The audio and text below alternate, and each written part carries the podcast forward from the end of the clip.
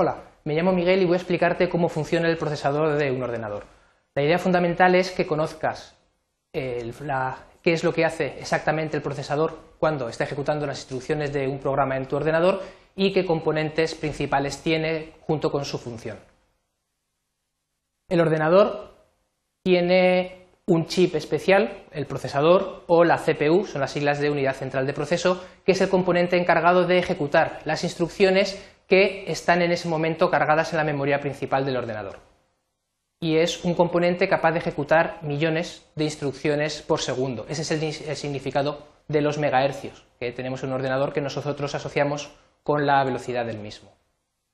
En la CPU o el procesador contiene una serie de componentes que funcionan todos de forma coordinada para permitir la ejecución de esos millones de instrucciones por segundo las eh, unidades que lo constituyen eh, forman en sí eh, o están incluidas dentro del chip o de la carcasa que nosotros podemos ver cuando desmontamos el, ordenador, por lo que no veremos ninguna de estas piezas de forma aisladas, sino integradas dentro de esa carcasa negra.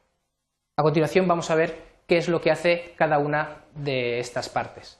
En primer lugar, tenemos la unidad de interfaz con el bus, que se encarga de recuperar los datos y las instrucciones que se encuentran actualmente en la memoria principal del ordenador, en la memoria RAM. Podemos verlo aquí simulado y también podemos ver que no accede directamente al disco duro para acceder a los datos ni para leer ningún tipo de instrucción. Toda la información que maneja la CPU se encuentra siempre en la memoria RAM.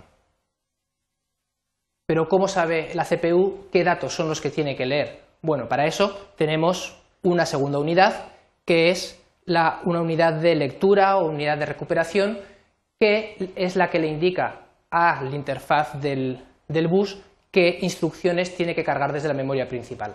Normalmente no va a cargar una sola instrucción, sino que va a cargar un bloque de ellas que luego la CPU irá leyendo de forma progresiva una por una. Una vez que ha recuperado esa información, hay una unidad de decodificación que se encarga de separar la instrucción en sus partes elementales, principalmente la propia operación que tiene que hacer con los datos y los datos que va a manejar. La unidad de control que aparece aquí al fondo es la que se encarga de coordinar todas las actividades y de organizar el funcionamiento interno de la CPU, indicando en cada momento cuál de los demás componentes entra en actuación.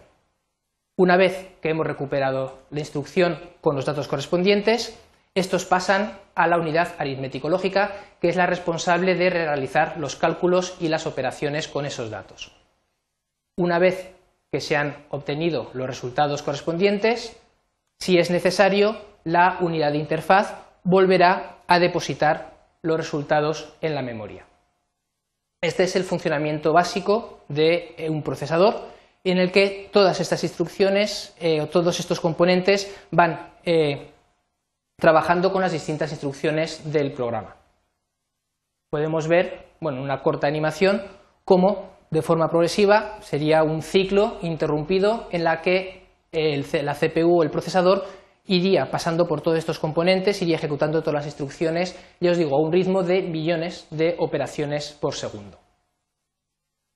Y para concluir, lo que hemos visto es cuáles son los componentes principales de un procesador, la unidad de interfaz con el bus que se encarga de recuperar la información y las instrucciones desde la memoria, la unidad de eh, recuperación que se encarga de indicar qué instrucciones tiene que leer, la unidad de decodificación que se encarga de separar una instrucción en sus componentes elementales, la unidad de control que coordina todo su funcionamiento y la unidad aritmético-lógica que es la responsable de realizar las operaciones sobre los datos. Y eso es todo. Muchas gracias.